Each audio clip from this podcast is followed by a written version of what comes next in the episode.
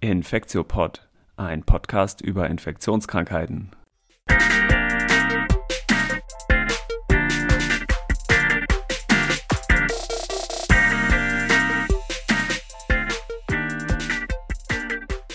Willkommen zu einer neuen Folge vom Infektiopod. Heute ist Donnerstag, der 17.12.2020 und wir wollen heute nochmal eine neue Folge zu Covid-19 aufnehmen, wie jede Woche eigentlich. Mein Name ist Till Koch und ich begrüße wieder Elena Terhalle. Hi Elena. Hallo Till. Cool, ja, ähm, Annette ist leider nicht dabei heute, aber wir machen das zu zweit. Vielleicht wird es nicht ganz so eine lange Folge. Schauen wir mal. Wir wollen wieder das ähnlich strukturieren wie die letzten Folgen auch, dass wir am Anfang ein bisschen was zu aktuellen Themen sagen, dann kurz auf Feedback von Hörerinnen und Hörern eingehen, dann ein Paper besprechen und zum Schluss natürlich die Fundstücke der Woche präsentieren. Genau, dann fange ich einfach mal an, die erstmal einfach die aktuellen Daten zu zeigen. Ich glaube, das hören wir ja alle auch jeden Tag in den Nachrichten. Die Zahlen sind weiterhin hoch, die ähm, Zahl der Neuinfektionen, aber auch der Toten in Deutschland. Heute sind wir bei 26.923 Neuinfektionen und 698 ähm, Toten in Deutschland an einem Tag, nachdem wir gestern den Höchststand hatten von über 900 Toten. Ähm, und die 7-Tage-Inzidenz entspricht un, ähm, aktuell bundesweit 179 ähm, Erkrankte pro 100.000 Einwohner. Genau. Ähm, also ja, trotz, trotz Lockdown-Light, den wir ja die Woche, letzten Wochen hatten und trotz Lockdown, der jetzt ja, ja, wie soll ich sagen, der neue komplette Lockdown mit Schließung der Schulen und der Geschäfte, ähm, sind wir weiterhin hohe Zahlen. Was hm. ja doch irgendwie erschreckend ist. Ne? Da fragt man sich ja doch, finde ich, so ein bisschen, haben sich die Leute wirklich an die Maßnahmen der letzten Wochen gehalten? Ja, ich finde, das hat es ziemlich gezeigt, dass dieser Lockdown Light oder eigentlich war es ja eher ein Shutdown Light, äh, dass der es halt gerade gar nicht gebracht hat. Ne? Und dass die ja. Infektionszahlen, die ja immer mindestens so zwei bis drei Wochen eigentlich hinterherhingen, ähm, jetzt halt weiter immer angestiegen sind. Ne? Ja. Ich glaube, dieser eine Spike mit den über 900 Toten, das war so ein bisschen vielleicht auch verschiedenen Meldegewohnheiten geschuldet, oder? Ich hatte was gehört, dass da irgendwie Sachsen dann erst einen Tag später gemeldet Stimmt, hat oder die so. Hatten, genau, die hatten einen Tag später gemeldet. Hm. Aber gut, ich meine, selbst wenn man sich das in der Kurve ja. anguckt, dann steigt es trotzdem äh, kontinuierlich weiter. Ähm, und wegen diesem Hinterherhinken, wegen diesem Lag von zwei bis drei Wochen wird das aber jetzt ja auch in der nächsten Zeit noch so bleiben. Ne? Selbst wenn wir jetzt diesen dollaren Lockdown haben, der ja vermutlich ein bisschen was auch bringt. Ja, eigentlich können wir erst ja Anfang Januar dann irgendwie, wenn der Lockdown zu Ende sein soll, eigentlich wirklich erst sagen, wie die Entwicklung vielleicht ähm, aufgrund des Lockdowns überhaupt ist, ne? ob die Zahlen ja. dann wirklich runtergehen. Genau, das kommt natürlich als Confounder auch noch diese ganzen Weihnachtsbewegungen äh, rein. Also ganz viele Leute fahren einfach zu ihrer Familie. Ist ja irgendwie auch verständlich, dass man die Lieben sehen will. Ähm, ja, aber das wird, glaube ich, auch sich aufs Infektionsgeschehen eher nicht so gut auswirken. Ne? Nee. Mhm. Genau. Dann gab es ja noch eine aktuelle Meldung, auch ganz im engen Zusammenhang stehend, aus, auch aus Sachsen kommend, dass es so zu einer Triage gekommen sei in sächsischen Krankenhäusern. Was sind da so deine Gedanken zu? Also ich habe jetzt ähm, das auch nur ähm, verfolgt, jetzt in den Medien, muss ich sagen. Ähm, da wurde ja einmal auch gesagt, es wurde ja auch zurückgenommen, dass es wirklich, also doch nicht stattgefunden hat, dass alle Patienten wirklich versorgt werden können. Und ich denke mir auch, ja, in Sachsen wird es wahrscheinlich eng sein, aber dann muss man doch gucken, ob man Patienten möglicherweise verlegt von den Intensivstationen in Häusern, die noch Kapazitäten haben. Das hm. denke ich eigentlich. Ähm, ja ich fand es so ein bisschen unangebracht aus ärztlicher Sicht, dass man sich über diesen Begriff der Triage so doll aufregt. Oder für mich klang es so ein bisschen so, als wäre das so schwarz-weiß oder als sei da so ein Schalter umgelegt worden und als wäre sozusagen dieser Zustand, wir müssen triagieren und ähm, erklären das jetzt offiziell, als wäre das ganz schlimm und als wäre es vorher alles in Ordnung. Und es ist aber ja gar nicht so schwarz-weiß, sondern es ist ein kontinuierlicher Übergang. Und man muss sagen, die Gesundheitsversorgung in den Krankenhäusern ist jetzt schon total am Limit. In großen Krankenhäusern und in so kleinen Krankenhäusern wie in Sachsen, aber auch in anderen, an anderen Orten, ja. Aber in Sachsen sind die Zahlen halt besonders hoch. Ähm, ja. Da leidet die medizinische Versorgung jetzt schon die ganze Zeit darunter. Und ich würde auch sagen, dass viele Leute schlechter versorgt werden und bestimmt auch sterben mit Covid, aber auch ohne Covid, weil die so überlastet sind im Moment. Ne? Ja. Und so gesehen werden Triage-Entscheidungen jeden Tag, jede Stunde immer getroffen, weil man sich halt, man muss ja als ärztliche Person auch zum Beispiel triagieren, wem man seine Zeit und seinen Gehirnschmalz und seinen, äh, seine ganzen anderen Ressourcen zur Verfügung steht. Und wenn die Stationen knacke voll sind mit Covid-PatientInnen, dann habe ich halt wenig Zeit pro Person. Ich fand sozusagen diese Idee von so, es gibt diese eine Schwelle, dass die Betten ähm, dann voll sind, ja. das kommt für mich nicht so ganz hin aus ärztlicher Sicht. Ne? Ja, das stimmt. Und ähm, ich glaube sowieso, dass äh, Betten und Beatmungsgeräte ja auch in Deutschland nicht so sehr das Problem sind, sondern es ist halt eher das Personal, vor allem das Pflegepersonal, was entsprechend äh, geschult ist. Genau, ja, das sehe ich auch so. Ich meine, schon vor der Covid-Pandemie war es so, dass es teilweise Stationen geschlossen waren aufgrund von Pflegemangel. Und natürlich sind nicht jetzt auf einmal mehr Pflegekräfte ähm, vorhanden. Ne? Das muss man auch sagen. Ja, und ich finde auch eine Sache, die in der Pandemie jetzt nicht so richtig gut gelaufen ist bislang, ist eben die Wertschätzung von den Leuten, die in den Gesundheitsversorgungen arbeiten. Und ähm, da meine ich nicht nur das Klatschen, sondern vor allem auch das finanzielle Wertschätzen, ja. weil ich glaube, das war zum Beispiel in der Ebola-Pandemie, war das, glaube ich, eine der ganz großen äh, Lehren, äh, dass man die, also Pay the Workers war sozusagen der Slogan, weil die natürlich, wenn sie, also ist jetzt in Deutschland nicht ganz so übertragbar, mhm. aber wenn man die Gesundheitsarbeiterinnen da schlechter bezahlt, dann treffen, haben haben die auch mehr soziale Kontakte, weil sie vielleicht noch einen Zweitjob haben oder so ähm, ja. und äh, tragen dann damit auch auf jeden Fall zu der Ausbreitung bei. Ne? Also ja. ja ich glaube, das äh, kann sicherlich auch noch besser werden. Genau, ähm, genau. Und was anderes Neues, ähm, was wir vorhin festgestellt haben, ist, dass fand ich ganz interessant, dass jetzt wirklich die STIKO-Empfehlungen äh, für die Impfung und für die Impfpriorisierung jetzt ganz aktuell wirklich heute verschriftlich publiziert worden.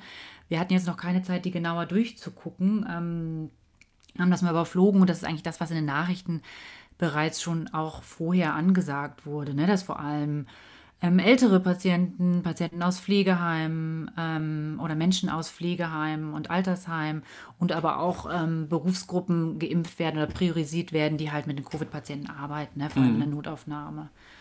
Genau. Ja, das, ähm, ich fand ja. die auch wirklich ganz gut. Also ich habe mir die äh, mal durchgelesen und ich hatte vorher so einen, das als so äh, in so einem Kachelformat als Impfplan vom ja. irgendwie äh, Deutschen Städte- und Gemeindebund. Die haben das, glaube ich, auf ihrer Homepage veröffentlicht. Genau, da war das so ganz übersichtlich, werde ich auch mal verlinken in den Shownotes, war das ganz übersichtlich dargestellt. Ich fand das richtig gut. Für mich hat das voll Sinn gemacht, was ich da so gesehen habe. Wir können das ja vielleicht mal kurz durchgehen, weil das sind so sechs Gruppen. Das ja. ist so ganz anschaulich eigentlich. Also in Gruppe 1 fängt es an mit Leuten, die ein sehr hohes Risiko haben. Und das ähm, und geht dann eben die sechs Gruppen immer weiter runter. Und ähm, es sind zum einen geht es immer in so fünf Jahresblöcken runter, also in Gruppe 1 sind die über 80-Jährigen, in Gruppe 2 sind dann die 75 bis 80-Jährigen, in Gruppe 3 dann die 70 bis 75-Jährigen und so weiter. Und zum anderen werden zu diesen reinen Altersdefinitionen eben noch zusätzliche Personen dazu genannt. Und das ergibt dann Gruppen, die jeweils so zwischen 5 und 10 Millionen Menschen umfassen. Also das fand ich eigentlich ganz schick, weil es dadurch ähm, genau auch so überschaubare äh, Mengen sind, bis auf die ja. letzte Gruppe. Das sind dann deutlich mehr, das sind dann 45 Millionen Menschen. Genau, aber ja. in der ersten Gruppe sind es eben so die über 80-Jährigen und Medizinpersonal, was an vorderster Front, also wirklich in höchsten Risikosachen arbeitet, zum Beispiel in der Notaufnahme oder in speziellen Covid-Stationen und aber eben auch ähm, Menschen, die in Altersheimen wohnen und äh, deren Pflegerinnen und Pfleger. Und in der zweiten Gruppe sind dann eben neben den 75- bis 80-Jährigen ähm, sonstiges Personal, Medizinpersonal mit so normaler Ansteckungsrate, auch so Menschen mit Behinderungen und so. Und in der dritten Gruppe, das fand ich auch sehr gut, werden auch nochmal andere besonders vulnerable Gruppen explizit genannt, zum Beispiel Menschen, die in so Asylunterkünften wohnen oder Obdachlosenunterkünften. Ähm, also alle Leute, die engen Kontakt miteinander haben müssen, weil sie eben in diesen äh, ziemlich ätzenden Bedingungen untergebracht sind. Ne? Das hat für mich ja. total Sinn gemacht, fand ich. Und auch voll gut in der dritten Gruppe sind Kontaktpersonen von Schwangeren. Das fand ich auch ziemlich clever eigentlich. Also, dass man eben nicht die Schwangeren impft, da kommen wir gleich auch noch zu, weil man dazu noch keine Daten hat, aber sagt, äh, Leute, die ganz nahen Kontakt von schwangeren Personen haben, die wollen wir impfen. Das ist ja sozusagen so eine Art äh, Riegelimpfung. Ja. Dann in der vierten Gruppe sind so das restliche medizinische Personal und Lehrer und so, aber auch so die armen Leute, die da in den, diesen Fleischfabriken arbeiten müssen, also Leute, die eben nicht leben, sondern in, arbeiten müssen in so engen Verhältnissen. Genau, in der fünften Gruppe sind dann noch so andere Schlüsselberufe und in der sechsten Gruppe sind dann alle weiteren Leute. Aber das fand ich irgendwie von der Aufteilung her, ja, das hat so für mich Sinn gemacht. Also das ja. fand ich irgendwie ganz gut. Und dann erwarten wir jetzt, die haben das ja ein bisschen vorgezogen, die EMA, ne? die jetzt gesagt haben, nicht mehr, also es hieß ja erst am 29.10. kommt die Entscheidung raus, ähm, ob die, der Impfstoff jetzt zugelassen wird. Ähm, aber die haben das jetzt ja vorgezogen auf nächste Woche Montag, auf den 21. Dezember. Ähm, mhm. Ja, und es soll jetzt auch ja anscheinend, das war für mich auch so ein bisschen neu diese Woche, doch auch eine richtige Zulassung sein. Also keine Notfallzulassung, wie es jetzt in Großbritannien und den USA erfolgt ist. Ähm, das wird wahrscheinlich auch der Grund sein, warum die Prüfung ein bisschen länger gedauert hat. Ja, ich glaube, ist letztlich so ein bisschen egal jetzt. Auch, dass es jetzt eine Woche oder zwei länger gedauert hat, ist, glaube ich, äh, sozusagen in the bigger picture, also irgendwie im Großen und Ganzen der Pandemie betrachtet, nicht so ganz entscheidend. Ja, und ich glaube, genau, eigentlich fand ich die Idee von so einer Notfallzulassung auch ganz sinnvoll, da, ähm, dass man sozusagen noch ein zweites Prüfverfahren hinterher schiebt. Andererseits, wenn es wirklich neue Erkenntnisse in einem halben Jahr gibt, dann kann man so eine Zulassung ja auch nochmal anpassen. Ne? Ja, und ich finde, so konnten die Länder jetzt auch die Zeit nutzen, um wirklich sich zu überlegen, wie sie die äh, Menschen ähm, impfen werden. Ne? Also es sind ja Impfzentren jetzt ähm, ähm, aufgebaut worden, ähm, so dass auch wirklich die Impfung dann losgehen kann, ähm, wenn die Zulassung erfolgt.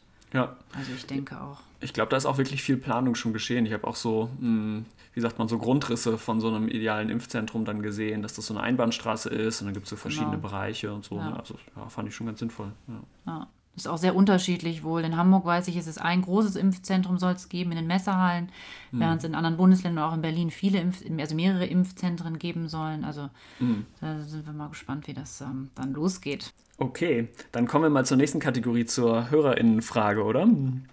Uns hat nämlich Andreas Kron geschrieben. Hallo, liebes Infektsupport-Team. Der Vater meiner Schwägerin ist Arzt und hat sich den Beipackzettel für den BioNTech-Impfstoff angesehen und ist bei den Nebenwirkungen auf eine Warnung gestoßen, die wir nicht verstehen.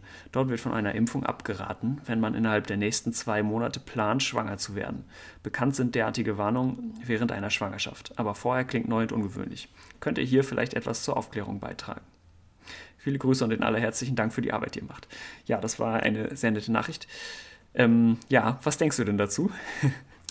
Genau, also ehrlich gesagt hatte ich, als wir die Nachricht bekommen hatten, den Beipackzettel noch gar nicht selber gelesen. Daraufhin haben wir erstmal nachguckt und selber ähm, nachgeguckt, was da überhaupt drinsteht zu der Schwangerschaft, weil ähm, soweit ich weiß, gibt es bisher ja gar keine Daten dazu. Die, die Impfungen wurden natürlich nicht an, an ähm, Schwangeren durchgeführt und natürlich wird man jetzt nachbeobachten, ob möglicherweise andere, ähm, möglicherweise irgendwelche Probandinnen nun schwanger werden nach der Impfung.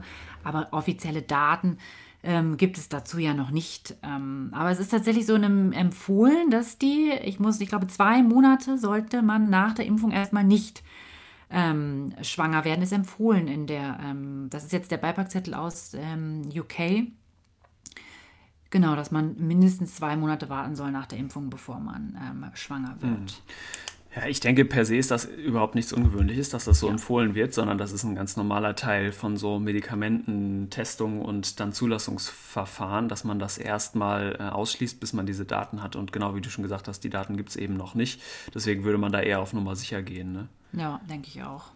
Ich habe jetzt aus dem hm, Pfizer-BioNTech-Trial zumindest gehört, dass ein paar, in so einem anderen Podcast, dass ein paar Probandinnen trotzdem schwanger geworden sind nach der mhm. ersten Dosis oder so und da jetzt zumindest nichts Schlimmes passiert ist bislang. Aber gut, das waren sicherlich ein paar hundert, also das waren jetzt nicht, äh, nicht total viele. Ne? Ich denke, das muss man jetzt nachbeobachten. ja. ja. Zu Beginn der Pandemie gab es ähm, auch relativ wenig Daten nur, wie Covid-19 eigentlich in Schwangeren abläuft. Und die Daten, die es gab, haben uns eher zuversichtlich darauf blicken lassen und haben uns eher den Eindruck gewinnen lassen, dass Schwangere gar nicht besonders gefährdet seien. Im Gegensatz zu Influenza zum Beispiel, also dem echten Grippevirus, wo sie deutlich gefährdeter sind, so ungefähr fünfmal ja. gefährdeter oder so.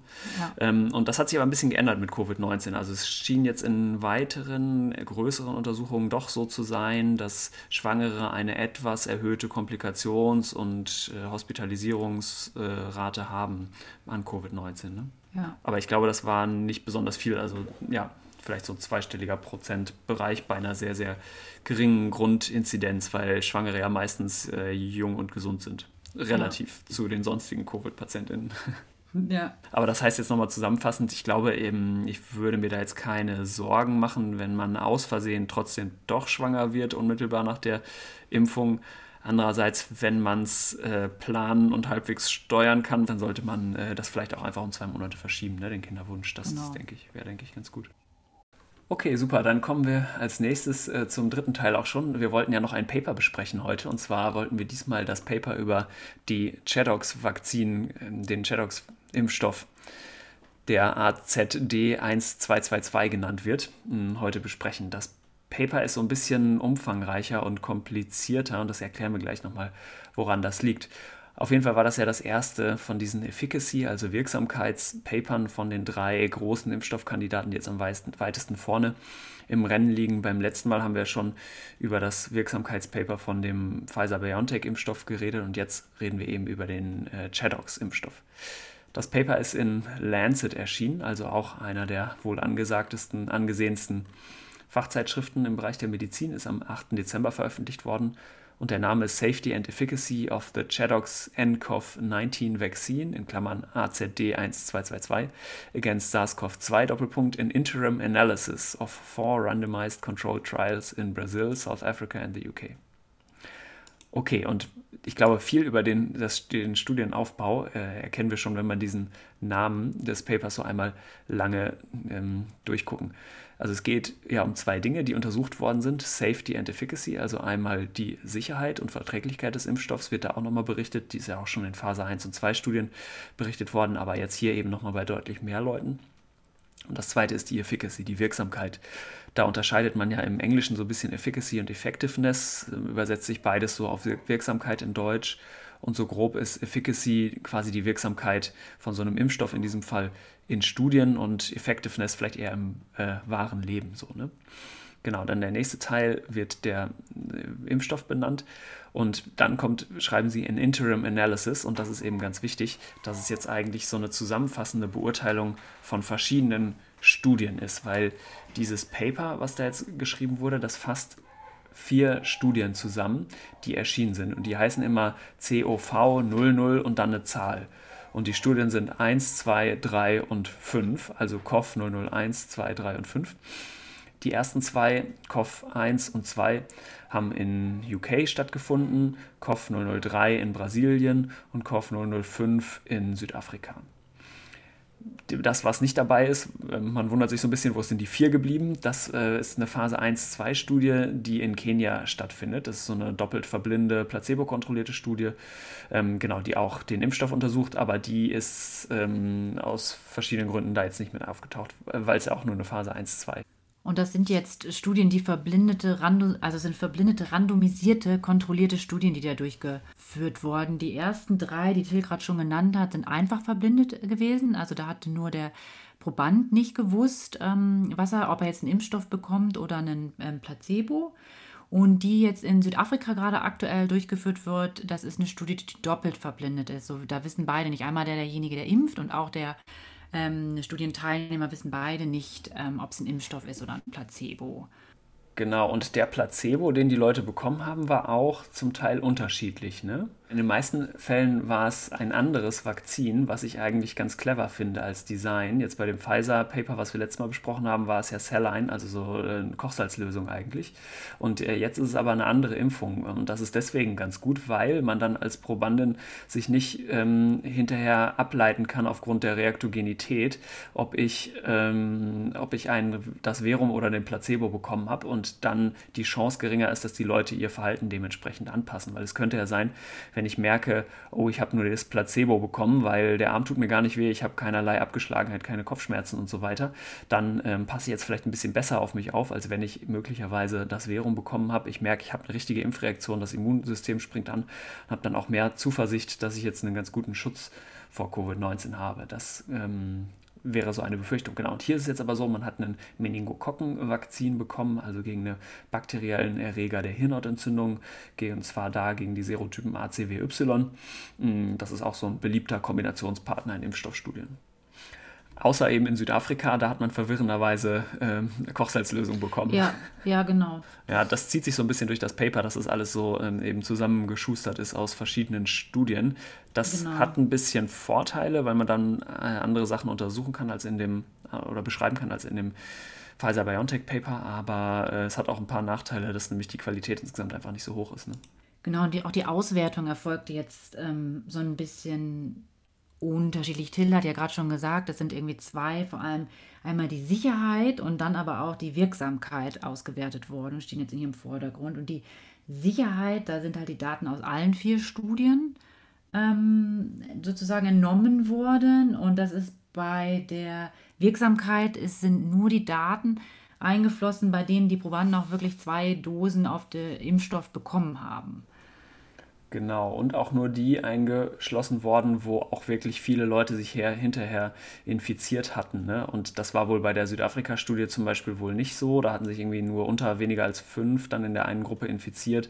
Und dann hat man gesagt, okay, das reicht nicht, äh, das lassen wir jetzt raus, die Daten. Und ähnlich wie bei dem Pfizer-BioNTech-Paper sind auch hier die Leute, also der primäre Endpunkt war ja, ob die also die Effektivität dahingehend, ob man die Covid-19-Erkrankung verhindern kann. Das heißt, auch hier, wie bei dem Pfizer-BioNTech-Paper, sind die Leute aufgefordert worden, sich zu melden, wenn sie entsprechende Symptome, Symptome hatten, hatten, die zu Covid-19 passen können.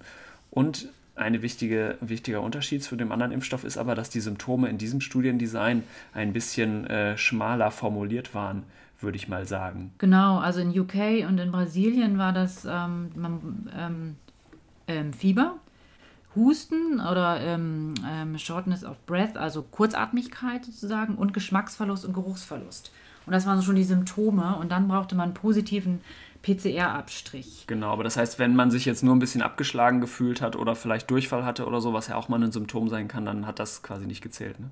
Ja, während das ja in der Studie jetzt in Südafrika wieder breiter gefasst wurde. Diese hat er später begonnen erst und da sind jetzt mehr Symptome, wie auch, was du gerade schon gesagt hast, Abgeschlagenheit, Durchfall, ähm, ähm, ja, Müdigkeit, ähm, Übelkeit. Das ist dann auch Symptome, die mit eingefasst wurden. Mhm. Ähm, das ist da ja. auch nochmal ein Unterschied.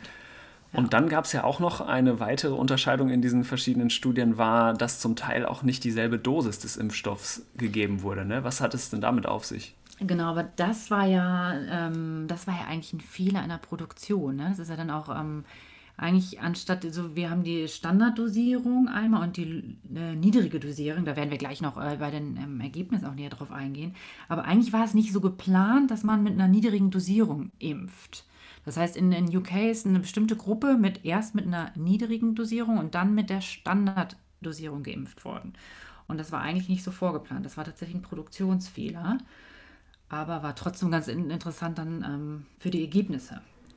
Genau, und der Unterschied war nicht so riesengroß. Die volle Dosis, die Standarddosis waren 5 mal 10 hoch 10 Viruspartikel und die halbe Dosis waren 2,5, also die Hälfte mal 10 hoch 10. Und genau, es war, klar kann man sagen, ein Produktionsfehler, aber äh, es war vor allem auch ein Fehler ähm, davon, von der Überprüfung dieser Konzentration des Impfstoffes. Ne? Ich würde es, man kann es aber auch umdrehen. Eigentlich finde ich es nämlich ganz positiv, dass es denen aufgefallen ist bei der Studie überhaupt. Ne? Es hätte ja auch äh, so ein bisschen untergehen können. Ähm, ja.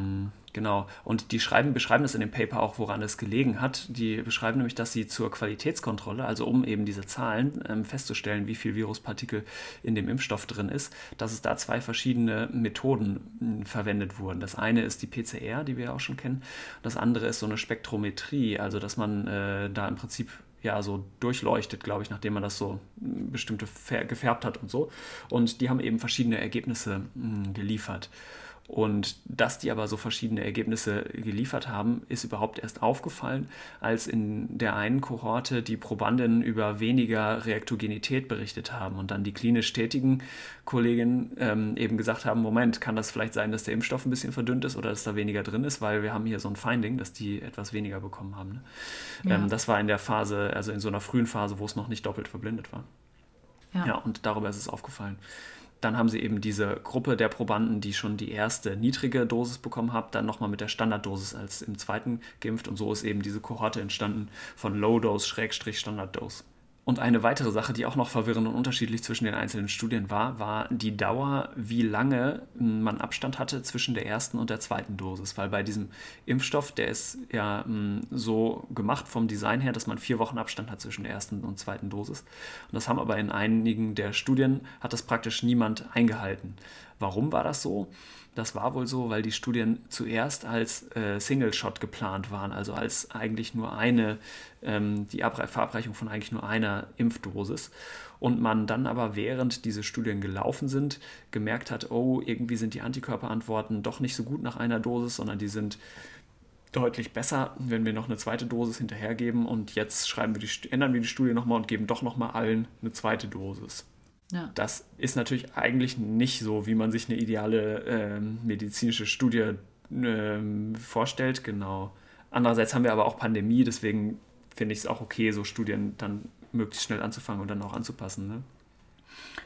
Genau, und was ist jetzt rausgekommen? Also was äh, waren so die Safety-Daten? Der war doch insgesamt ganz gut verträglich, oder der Impfstoff?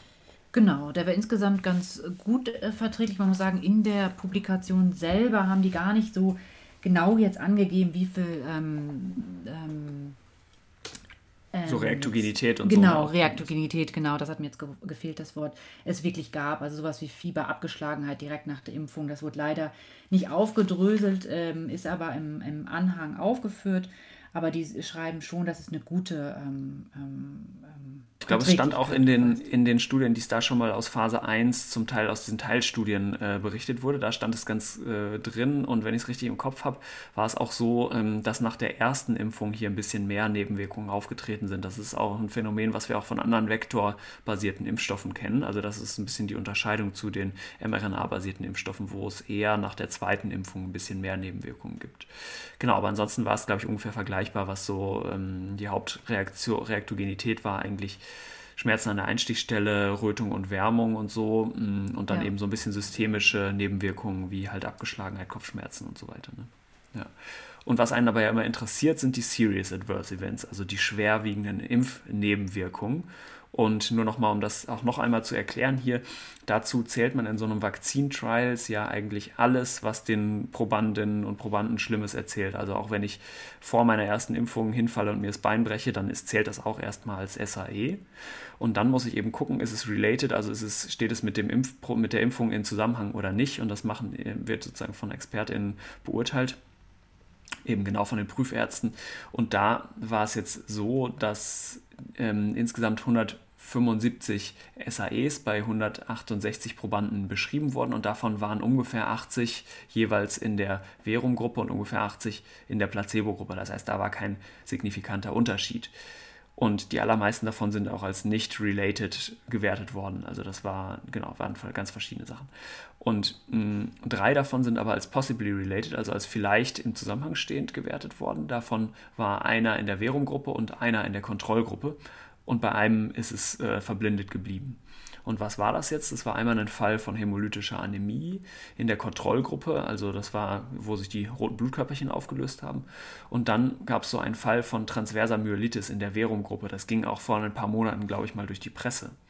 Weißt du da was zu, zu der transversen Myelitis? Oder? Ja, die transverse Myelitis ist eine ähm, ja, neurologische demyelinisierende Erkrankung des Rückenmarks. Und die kann alleine auftreten, also so ähm, jetzt ohne irgendeine Assoziation zu einer anderen Erkrankung oder gemeinsam mit einer anderen Erkrankung. Und ähm, man weiß auch, dass die in Zusammenhang stehen kann mit viralen oder bakteriellen Infektionen. Genau, so eine schwere neurologische Erkrankung, glaube ich, wie dieses Guillain-Barré-Syndrom, was wir auch schon mal angesprochen hatten, genau. was auch typischerweise nach so viralen Infekten auftreten kann. Deswegen ist es jetzt nicht vollkommen ausgeschlossen, dass das auch tatsächlich durch so eine Impfung getriggert sein könnte, ne, glaube ich. Ja. Genau. Und dann ja. ist noch irgendwie, das war für mich so ein bisschen kryptisch, so ein Fall von hohem Fieber über 40 Grad beschrieben worden, was dann, glaube ich, auch anscheinend automatisch auch als SAE galt oder vielleicht war eine Krankenhauseinweisung notwendig und die Person hat aber gesagt, nee, ich bleibe im Trial und ich will weiterhin verblindet bleiben. Genau, ne? aber das war dann auch nach zwei, zwei Tagen auch wieder weg, das Fieber, ne? Ja. Genau, aber das heißt, insgesamt ähm, gab es wirklich nicht besonders schwere äh, Nebenwirkungen daran. Ne? Okay, das heißt, die Sicherheit sieht schon mal ganz gut aus. Wie war es jetzt mit der Effektivität, die in dem Paper beschrieben worden ist? Genau, da muss man jetzt sich ja ein bisschen ähm, genauer angucken, weil die Effektivität ja unterschiedlich beschrieben wurde. Einmal ähm, wie geimpft wurde. Also ob die eine, ähm, quasi, das hatten wir vorhin schon angedeutet, es gab einmal diese Gruppe, die erst eine niedrige Dosierung und dann eine Standarddosierung bekommen hat und dann die Gruppe, die ähm, äh, die ähm, Standarddosierung zweimal bekommen hat. Da gab es jetzt eine unterschiedliche ähm, Wirksamkeit. Und zwar ja. war die bei der ähm, Gruppe, wo erst die äh, niedrige Dosierung geimpft wurde und dann die Standarddosierung, war die Wirksamkeit ja höher. Die genauen Zahlen, einmal das die Wirksamkeit, einmal bei der, ähm, wenn als zwei Standarddosierungen verimpft wurden, einmal bei 62 Prozent lag, während in der Gruppe, ähm, wo erst die niedrige Dosierung, dann die Standarddosierung ähm, verimpft wurde, die ähm, äh, Wirksamkeit bei 90 Prozent lag, was ja doch ein deutlicher Unterschied ist. Ähm, es gab mehrere Spekulationen jetzt bereits, woran das möglicherweise liegen könnte, dass es so unterschiedlich ist. Till, vielleicht möchtest du da noch mal kurz drauf eingehen? Ja, also ein, ich glaube, das hatten wir auch schon mal erwähnt, erwähnt, eine Theorie war, dass es tatsächlich an der Vektorimmunität gelegen haben könnte. Also unter der Vorstellung, dass der Körper eben nicht nur gegen das Spike-Protein, was ja so ähm, als genetischer Code in diesen Vektor-Virus eingebaut ist, äh, nicht nur dagegen eine Immunreaktion hervorgerufen wird, sondern eben auch gegen den Vektor selber. Also in diesem Fall gegen den Adeno, das Adenovirus. Und äh, die äh, Spekulation war jetzt, dass eventuell bei einer höheren ersten Impfdosis sich eine Stärke stärkere Vektorimmunität ausbildet, die dann wiederum die Standard zweite Impfdosis abfängt. Ja, ob man das jetzt glauben soll, weiß ich nicht so genau. Hm, ja. Ich könnte mir genauso gut fast vorstellen, dass es auch einfach ein statistischer Effekt war, weil diese Perso die Person, der Personenkreis, die die zwei äh, unterschiedlichen Dosen, also die niedrigere Dosierung auch bekommen hat, das war einfach eine deutlich kleinere Gruppe. Ähm, und da sind auch nur wenige Fälle ja insgesamt aufgetreten. Also das wäre zumindest auch noch was, was man in Betracht ziehen muss, glaube ich. Ja. Und dann ist auch noch untersucht worden, wie gut das vor äh, Severe Covid, also schwerem Covid, also äh, einer Covid-19-Erkrankung äh, schützt, die man einen zwingt, auf Intensivstation zu kommen oder beatmet zu werden oder dran zu sterben. Und ähm, da waren nur wenige Fälle berichtet, nämlich nur zehn Stück. Und die waren aber alle in der Placebo-Gruppe, sodass äh, man da jetzt auch von einer hohen Wirksamkeit im Schutz von schwerem Covid-19 ausgehen kann. Und dann haben Sie ja noch eine äh, weitere spannende Frage versucht zu beantworten zumindest, nämlich wie sich die Impfung jetzt auf die Rate der asymptomatischen Infektionen auswirkt. Hat man da denn was gefunden? Genau, also das hat man jetzt ja nur in der Gruppe in ähm, UK durchgeführt. Da haben die äh, Patienten oder die, die Studienteilnehmer sich zu Hause quasi einmal wöchentlich selbst abgestrichen und haben dann diese Tests per Post, also es waren auch dann PCR-Tests, ähm, die durchgeführt wurden, einmal äh, per Post dann ähm, eingeschickt und das wurde dann ausgewertet. Und dann hat man halt geguckt, unterscheidet sich, äh, unterscheiden sich diese Mengen auch wieder in der niedrigeren Dosisgruppe oder eben in der Standarddosisgruppe und hat gefunden, so schreiben sie es äh, zumindest, dass man tatsächlich einen gewissen Schutz vor asymptomatischer Infektion feststellen konnte und auch hier interessanterweise ähm, wieder vor allem in der Gruppe, die eben mit wenigen äh, mit der niedrigeren Dosis geimpft worden ist, also in der Low-Dose-Kohort, beschreiben sie dass es da sieben Fälle in der Verum-Gruppe versus 17 Fälle, also der Case-Split ist 7 zu 17, ähm, hinsichtlich der asymptomatischen SARS-CoV-2-Infektion gegeben hat, bei ungefähr 1100 Geimpften. Und in der Standardkohorte war es ungefähr gleich, also sind 22 mit dem Verum und 23 mit dem Placebo mh, mm, hatten eine asymptomatische SARS-CoV-2-Infektion bei ungefähr 2200 Geimpften. Das heißt, da haben sie gesagt, bei denen hat es nicht so wirklich einen Schutz gebracht. Ja. Ich war da jetzt ein bisschen skeptisch bei den Zahlen, weil diese äh, Zahlen einmal äh, die Zahlen der asymptomatisch Infizierten in der Placebo-Gruppe relativ ein bisschen unterschiedlich waren. Also in der Low-Dose-Kohorte waren es 1,5 Prozent und in der Standard-Dose waren es 1 Prozent. Und es könnte auch gut deswegen einfach an der statistischen Schwankung noch liegen, dass es da so einen dollen Unterschied zwischen den Dosiskohorten gab. Ne? Ich denke auch, da müssen noch weitere Testungen erfolgen und weitere Auswertungen. Die haben auch geschrieben, dass nicht alle ähm, überhaupt einfließen jetzt in diese Auswertung. Ich glaube, aus Schottland sind die, die Tests noch gar nicht mit ähm, ähm, eingeschlossen worden. Ich glaube, da muss man jetzt nochmal abwarten. Ich fand es vom Studiendesign auch jetzt nicht so nee. die beste Methode, um vielleicht so asymptomatische Infektionen mitzuschneiden eigentlich, sondern eigentlich würde man doch eher nach ein paar Monaten, also am Studienende irgendwann eine Serologie genau. machen wollen. Ne? Und dann, ist ja auch so ein bisschen fraglich, ja. wie die selber die Tests bei sich durchgeführt haben, ne? weil wer schon mal so einen Test bekommen hat, weiß ja auch, genau. dass es jetzt nicht so ähm, angenehm ist. Ja. Wichtig ist nur, dass man die Serologie dann natürlich nicht gegen ähm, das Spike-Protein macht, weil das ist ja genau auch die äh, Immunität da drin in der Impfung vermittelt worden, sondern da muss man was anderes machen. Das kann man aber machen. Man kann ja zum Beispiel einen Nukleokapsid oder das Matrix-Protein oder so dagegen Antikörper bestimmen, also eine Serologie machen. Und das sind ja Proteine, die wirklich nur in der Virusinfektion im Körper sind und eben bei der Impfung nicht enthalten sind. Ne? Und dann weiß man, okay, die haben wirklich eine Infektion durchgemacht und das ist jetzt keine Antikörperantwort genau. durch die Impfung. Also was ist so ein bisschen das Fazit von der Studie? Also das Fazit von der Studie ist ja schon, dass die Impfung wirkt einfach. Wir haben schon, ich glaube, im Durchschnitt eine, eine Wirksamkeit von ungefähr 70 Prozent, wenn ich das gerade richtig im Kopf habe. Und das ist ja schon eine gute Wirksamkeit für eine Impfung, denke ich. Und gerade auch das Nebenwirkungsprofil, finde ich, ähm, hört sich jetzt schon ganz gut an mit wenig, ähm, wenig Nebenwirkungen und Nebenwirkungen, auch geringen ja. Reaktogenität. Oder was denkst du? Nö, doch, also ähm, genau, es ist erstmal scheint es auf jeden Fall ein Vakzin zu sein, was äh, sicher und verträglich ist und auf jeden Fall auch wirksam. Wie wirksam genau und in welcher Dosierung, das muss sich, glaube ich, jetzt echt noch zeigen. Da kann man, das kann sich noch um 10, 20 oder mehr Prozent, glaube ich, in die eine oder andere Richtung ja. noch schwanken. Hm, aber es ist trotzdem erstmal ein guter Impfstoff und es ist gut, glaube ich, den zu haben, weil er auch einige Vorteile bietet. Also unter anderem kann man ihn wahrscheinlich etwas leichter produzieren, er ist billiger und vor allem kann man ihn auch bei 4 Grad dauerhaft lagern ja. für viele Monate. Das ist auf jeden Fall schon ganz gut. Ja. Und in der Diskussion um diese Wirksamkeit und diese Zahlen, genau, wie gesagt, das kann sich noch alles verändern. Ich habe auch gelesen, vielleicht ähm, könnte die Wirksamkeit auch ein bisschen höher sein, weil es könnte einen Effekt geben, dass die Kontrollvakzine, die hier ja in den meisten Fällen eben diese Meningokokkenvakzine war, dass die vielleicht auch so eine unspezifische Aktivierung des Immunsystems hatten. Ich glaube, wir hatten es in der einen Folge mit der Borstler-Kollegin auch schon mal äh, angesprochen, dass das ja so eine Grundidee ist, zum Beispiel bei dieser BCG, bei dieser alten Tuberkuloseimpfung, ja. ähm, gelaufener Moment Untersuchung, bei euch ja, glaube ich, auch, ne, in Borstel, ähm, ja. dass das vielleicht auch so unspezifische Reaktionen und dementsprechend auch unspezifischen, zumindest ein bisschen eine Protektion vor SARS-CoV-2 bringen könnte. Ja. Genau, also da sind wir auf jeden Fall gespannt, was äh, für Daten noch in den nächsten äh, Monaten davon berichtet, berichtet, werden. Und der Impfstoff ist jetzt ja auch noch nirgendwo zugelassen, meines Wissens nach, sondern nee. ähm, ist bestimmt schon beantragt irgendwo, aber ja, noch nicht zur Zulassung gekommen. Ne? Ja. Genau, und wir haben ja beim letzten, bei der letzten Folge waren wir ja so sehr begeistert von dieser Figure 3 aus dem BioNTech-Pfizer-Impfstoff-Paper. Ja. Mm, und hier gibt es auch jetzt eine ähnliche Figure, also sie haben nur eine mm, Abbildung drin und sonst nur Tabellen. Wie gesagt, das Paper war ein bisschen eine Herausforderung im Lesen und Auswerten.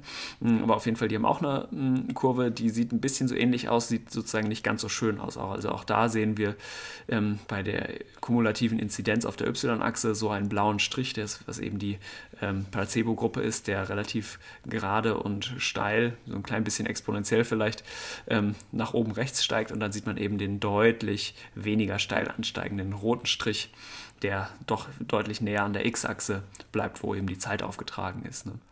Ist nicht ganz so schön wie die Finger 3 aus dem vorangegangenen nee, Paper, aber sie zeigt schön. trotzdem visuell ganz eindrücklich, dass der Impfstoff wirksam ist. Ne? Genau, die Wirksamkeit. Gut, ich denke, jetzt haben wir uns durch dieses Paper ähm, einmal durchgekämpft und würden am Schluss jetzt nochmal zu den Fundstücken der Woche kommen.